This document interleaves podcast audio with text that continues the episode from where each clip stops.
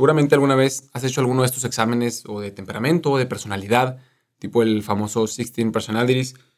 Pues hace poco les platicaba del examen que hicimos aquí en el centro de formación que se llama el Clifton Strengths y que trata un poco como de una manera positiva de la psicología, de ver las fortalezas y demás. Y les platicaba que la fortaleza número uno a nivel mundial de todas las personas que habían hecho ese examen, que no eran pocas, era achiever, es decir, lograr, hacer. Y me puse a pensar también cuál sería la última, es decir, la debilidad más grande. Y me di cuenta que era algo muy interesante y que estaba en conexión con esa fortaleza. Pues la fortaleza número 34, es decir, la debilidad número uno, era confianza y seguridad en uno mismo. Esa es la realidad de la persona de hoy. El grito del mundo. No confío en mí, no tengo seguridad y entonces tengo que lograr cosas para encontrar identidad. ¿Piensas que ser cristiano significa dejar de ser feliz o dejar de disfrutar todas las cosas buenas que te ofrece la vida? La verdad hace poco yo también pensaba lo mismo, pero en esta temporada te lanzo el reto y camino contigo en la búsqueda de otra respuesta. Escucharás testimonios de historias de gente como tú que ha intentado encontrar esa respuesta y que a través de este camino ha logrado también encontrar su verdadera identidad, el sentido de su vida, su misión, su razón de ser. Y de esta manera podrás tú también redescubrir la grandeza de la vida, la grandeza de ser cristiano, la grandeza de ser humano, pues Dios mismo quiso ser humano.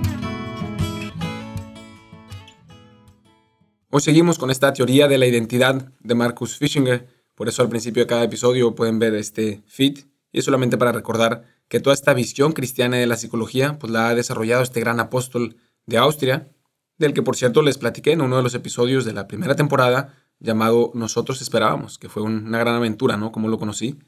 Pero bueno, ¿qué vimos la semana pasada? Teníamos claro ya qué buscábamos y qué será el listón que nos iba guiando por este camino, preguntarnos qué es lo que busco y nos dimos cuenta de los cinco errores en los que comúnmente caemos, los cinco mandamientos del mundo de hoy. Es decir, eres en cuanto tienes, eres en cuanto haces o logras, tienes que cumplir al 100% las expectativas que los demás tienen de ti, tienes que cumplir al 100% las expectativas que tú tienes de ti mismo, y los demás también tienen que cumplir al 100% las expectativas que tú tienes de ellos.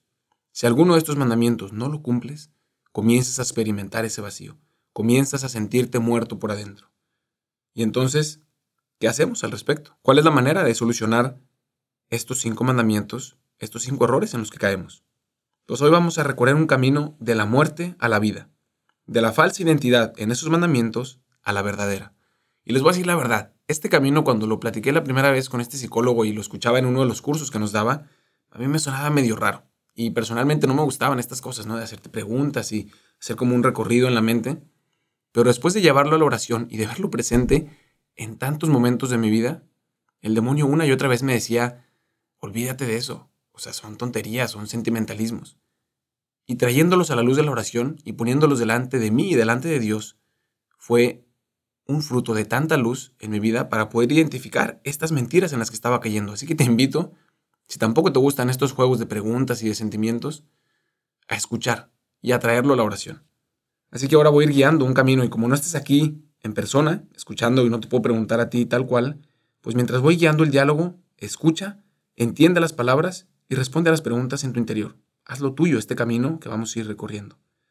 Y vamos a hacer algo que de hecho Jesús mismo hizo, algo que San Pablo comprobó y que cambió su vida.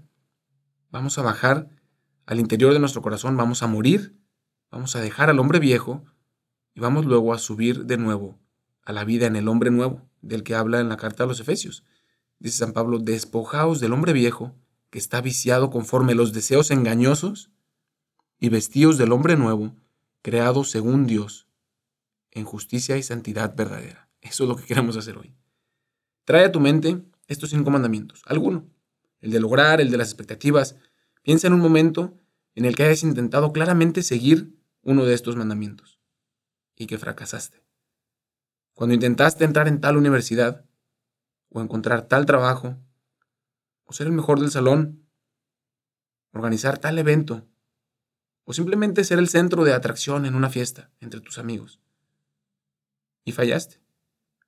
Piensa cuando intentaste ser perfecto y le fallaste a veces a tu pareja o a tu familia, lo que sea. Cuando no logras y todos lo saben. Cuando el mundo te ve hacia abajo. ¿Cómo te sientes? ¿Qué sientes en ese momento? Puedes decir decepcionado. Me siento decepcionado. Y cuando te sientes decepcionado, ¿qué sientes? No sé, siento que he fallado, que he fracasado. Y cuando fracasas, cuando te sientes fracasado, ¿cómo te sientes? No sé, me siento poco, me siento menos, me siento no amado, me siento rechazado. Y cuando te sientes rechazado, cuando te sientes no amado, cuando te sientes poco, ¿qué sientes en el fondo? Ah, no sé, siento como una, ah, una impotencia, una desesperación, unas ganas de, no sé, de hacer algo y no puedo. Y cuando sientes esa impotencia, ese coraje, esa desesperación, ¿cómo te sientes? No sé, a veces me siento triste, a veces me siento solo. Uf, solo. Y cuando te sientes solo, ¿qué sientes? No sé, me siento sin ganas, me siento sin sentido, me siento sin vida, me siento muerto. Eso es. En el fondo, te sientes muerto. En el fondo, cuando buscas esa identidad y por seguir estos mandamientos no la encuentras, te sientes muerto por dentro. Y es fácil taparlo, es fácil disfrazar el sentimiento, pero si haces esta escalera en tu propia vida y llegas hasta ahí, te das cuenta que te sientes muerto. ¿Y qué hacemos los humanos por instinto? Huir de la muerte. Todos, todos los animales. Inconscientemente, sin darnos cuenta, naturalmente queremos la vida y no la muerte. Entonces, ¿qué hacemos en esos momentos? Huimos de la muerte. ¿Qué significa esto?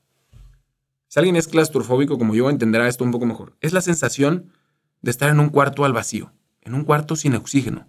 Y por más que intentas respirar, solo gastas energía. Y no puedes. Te estás ahogando y asfixiando. Esa es la sensación interior a lo que llamamos este vacío popular, que parece que no hay solución. No hay nada que hacer. Ese aire que estás respirando no es oxígeno, no te da vida. No puedes respirar por más que inhales. Nuestro instinto es huir de eso, buscar la vida. Eso es lo que pensaríamos como correcto, eso es lo que hace nuestro instinto y es lo que hacemos de hecho. Pues hoy vamos a hacer algo distinto. Vamos a hacer algo en contra de ese instinto en nosotros. Vamos a hacer algo revolucionario, algo que Jesús vino ya a decir hace dos mil años y que a veces no le entendemos. ¿Qué dijo Jesús? El que quiera salvar su vida, la perderá pero el que esté dispuesto a perderla, la encontrará.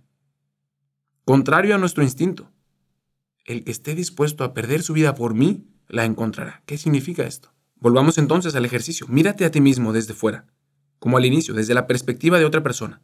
Y mírate bajando por esa escalera del fracaso, intentando subir, pero en el fondo bajando, de decepción a tristeza, a soledad, impotencia, muerte. Mírate en ese fracaso que te vino a la mente.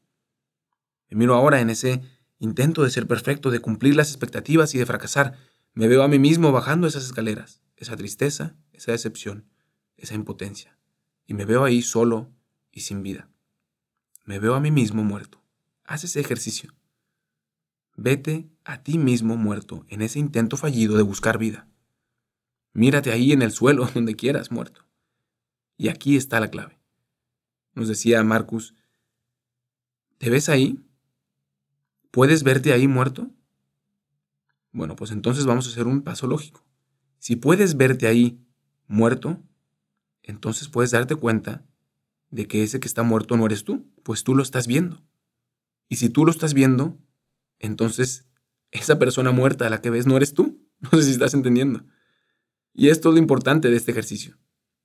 Aceptar que esa persona a la que estás viendo fracasar y morir, aunque crees que eres tú porque has intentado convencerte de que eres tú, no eres tú. Esa no es la persona que Dios creó. Esa es una persona que tú mismo creaste, una imagen que tú creaste de ti mismo, hasta creer que ese eras tú. Qué gran descubrimiento. Puedes dejarlo morir, no tienes que huir de la vida porque esa persona no está ni siquiera viva. Tú la has inventado. Puedes dejarlo morir y darte cuenta de que tú no eres esa persona, de que tú no eres esa imagen que has creado de ti mismo por tanto tiempo, hasta creer que eres tú mismo. Y duele desprenderte de esta persona, y este es el segundo paso. Duele. Pero aquí hace sentido la frase del Evangelio. El que quiera salvar su vida la perderá. El que quiera salvar su propia imagen que ha creado de sí mismo, perderá la verdadera vida. Pero quien esté dispuesto a perder esa imagen de sí mismo, esa falsa identidad que él mismo ha creado, entonces encontrará la verdadera vida. Quien se dé cuenta que esa persona a la que ve no es él, sino que él la está viendo desde fuera, encontrará en sí la verdadera vida. O sea, el que logre perder esa falsa identidad, esa vida propia, la que Dios no creó, esa que tú mismo creaste, el que pierda esa vida encontrará la verdadera. Espero haber sido un poco repetitivo para que haya quedado claro este ejercicio. El que necesite puede volver y hacerlo otra vez, llevarlo a la oración. Pero ahora vamos al siguiente paso. ¿Y entonces en dónde está esa vida? Si yo no soy esa persona, entonces ¿quién soy? Si yo no soy ese que creía que era el que yo mismo creé, entonces ¿quién soy? ¿Quién es esta persona a la que Dios ha creado? El real. ¿Quién, es, quién eres tú realmente? Gran pregunta. Y te voy a ser sincero, yo no tengo la respuesta, pero Dios sí. ¿Y qué pasa si le preguntamos a Dios? Jesús le preguntó, de hecho, a Dios por nosotros, para darnos esa respuesta, no porque él no la sabía. No sé si se recuerdan, en el bautismo tantas veces decimos, sí, Jesús no necesitaba ir a bautizarse, pero fue para cumplir la ley. Pues aquí está la gran respuesta. Una voz salió del cielo diciendo, Este es mi Hijo amado, en quien me complazco. ¡Pum! Esa es la respuesta. Eso es quien eres. Esa es tu verdadera identidad. El Hijo amado de Dios, creado por Dios, salvado por Dios, aceptado por Dios. Es toda la diferencia del mundo. Y esa respuesta a la pregunta, que quedaba incompleta desde el Génesis, como veíamos. Pues sí, en el Génesis empezó todo el problema. Y ahora vamos a dar un recorrido por el Génesis para entender este gran misterio. En el Génesis Dios le daba todo a Adán y a Eva. No les faltaba nada, no necesitaba nada. Todo lo recibían de Dios y confiaban que Dios los amaba. Hasta que llegó el demonio y les dijo, mentiras. ¿Acaso creen que Dios es bueno? ¿Acaso creen que Dios les da todo? ¿No recuerdan que les prohibió tomar de ese árbol? Ah, sí, responden. ¿Y se saben por qué? Porque Él sabe que si comen de ese árbol serán como dioses. O sea que si comen de ese árbol no necesitarán a Dios, no dependerán de Dios. Si comen de ese árbol, ustedes mismos serán Dios, se darán vida, sabrán el bien y el mal. Ese es el engaño central de los cinco mandamientos que hemos visto. El engaño de crearnos a nosotros mismos, de autorrealizarnos, de darnos vida, de ser como dioses de no depender de Dios, de no necesitar a Dios. ¿Y entonces qué pasa? Que es mentira. Que ese no era fruto del árbol. Que ese no era el fruto que daba el árbol. Que nosotros no somos como dioses. Que no nos creamos a nosotros mismos. Que no nos podemos dar vida. Y entonces de ahí viene la muerte. En el Génesis empezó la muerte por desconfiar en Dios. Y ahora en Cristo viene la vida por su ejemplo de confianza en Dios. Porque dijo en la cruz, Padre, en tus manos encomiendo mi espíritu. Es decir, Padre, en tus manos pongo mi vida entera. En tus manos. No en las mías, no en mis logros, ni en los de los demás, sino en las tuyas. Y ahí comienza la verdadera vida, en el bautismo, donde Jesús recibe su identidad del Padre para mostrarnos de dónde recibimos nosotros esa identidad que habíamos perdido. Todo lo recibimos de Dios. Si lo dejamos a Él ser Dios. ¿Y sabes lo mejor? Que no necesitas tener, no necesitas lograr, no necesitas cumplir ninguna expectativa, porque eso, por más grande que pueda ser, no toca esta identidad, no la alcanza, no cambia lo que eres. Eres hijo amado del Padre, pase lo que pase. Y entonces, si el listón que sostiene tu vida, como decíamos al inicio, es lo que tienes o lo que logras, ese listón se rompe fácilmente y te caes. Pero si ser hijo amado de Dios, nada lo puede tocar, nada lo puede cambiar, y si de ahí viene la vida, entonces nada puede poner nuestra vida en peligro. Entonces no hay vacío. Entonces no hay muerte. Por eso San Pablo dice en la carta a los romanos, ¿quién nos separará del amor de Cristo? La tribulación, la angustia, la persecución, el hambre, la desnudez, los peligros, la espada. Dice, pues estoy seguro de que nada, ni la muerte ni la vida, ni los ángeles ni los principados, ni la altura ni la profundidad, ninguna otra criatura podrá separarnos del amor de Dios. Esta es la convicción del episodio de hoy. Nada puede separarte del amor de Dios. Y ahí está la vida. Pero para eso tenemos que morir a nosotros mismos primero. Morir a nuestra idea de la vida. morir a la identidad que nosotros mismos hemos creado por caer en el engaño del Génesis, por creer que somos dioses. El que quiera salvar su vida, la perderá. Pero el que esté dispuesto a perderla, la encontrará. Así es. Este ejercicio se dice fácil, pero es importante hacerlo una y otra vez cuando vengan estas experiencias y llevarlo delante del Santísimo. Vamos a hacer un pequeño repaso si a alguno le sirve. Mírate cumpliendo sus mandamientos. Mírate bajar las escaleras hasta la muerte. Mírate muerto. Despéndete de ese que no eres tú. Y entonces pregúntale a Dios quién eres. Y escúchale decir, tú eres mi Hijo amado. Y respóndele, gracias Señor, nada podrá separarme de tu amor. Esa es la fuente de la vida. En tus manos pongo mi vida. Este es el ejercicio de hoy. Pero la historia no acaba aquí. Hay que regresar a la vida, a tu día a día, a tus proyectos, a tu familia, a tus problemas. Y después de estas historias bonitas, ¿qué pasa con el día a día? ¿Cómo hacerle para no caer en lo mismo? Pues no queremos vivir una fantasía, vivir en mentiras, en ideas bonitas, en cuentos de hadas. Bueno, ¿cómo traer esto a la realidad de tu vida? ¿Cómo regresar al día a día? Eso lo veremos en el siguiente episodio. Eso lo veremos el siguiente martes. La respuesta a cada uno de estos cinco mandamientos falsos y la manera en la que puedes encontrar esa vida que buscas en cada momento de tu día a día. No queremos teoría, la verdad. Buscamos experiencias. Por eso en este podcast te ayudamos a llevarte a Dios a donde vayas y hacer de cada día una experiencia de Dios. Búscanos en Instagram como Dios en Experiencias. Compártenos tus comentarios, haznos preguntas en Dios en Experiencias.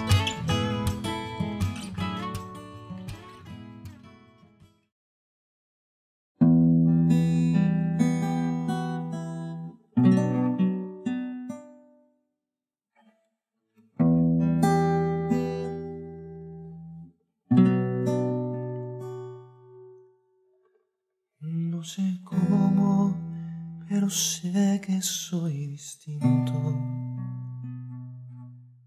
No sé cómo, pero Él me transformó. He intentado tantas veces de encontrar una razón que justifique el porqué de tanto amor. No sé cómo, pero tengo esperanza. No sé cómo, pero sé que soy feliz.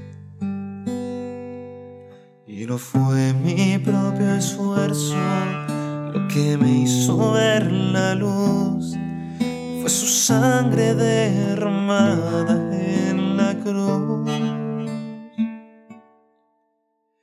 otra ante ti en humilde oración. Ni siquiera me contestes, solo mírame, Señor. Ya no sé qué pensar, no sé cómo expresar el terror y el asombro que hay en mí.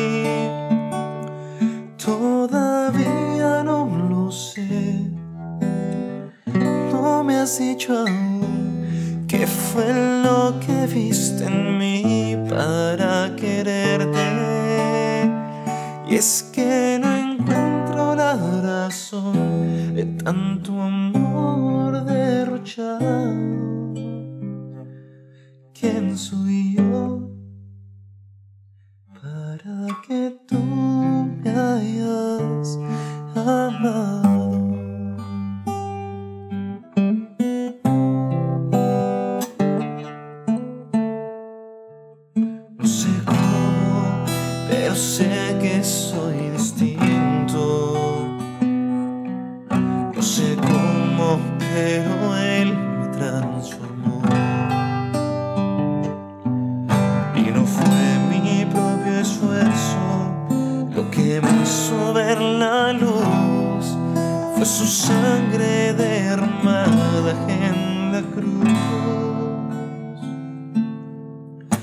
Otra ante ti, en humilde oración, ni siquiera me conté estés solo, mírame Señor, ya no sé qué pensar, no sé cómo expresar el terror y el asombro que hay en mí.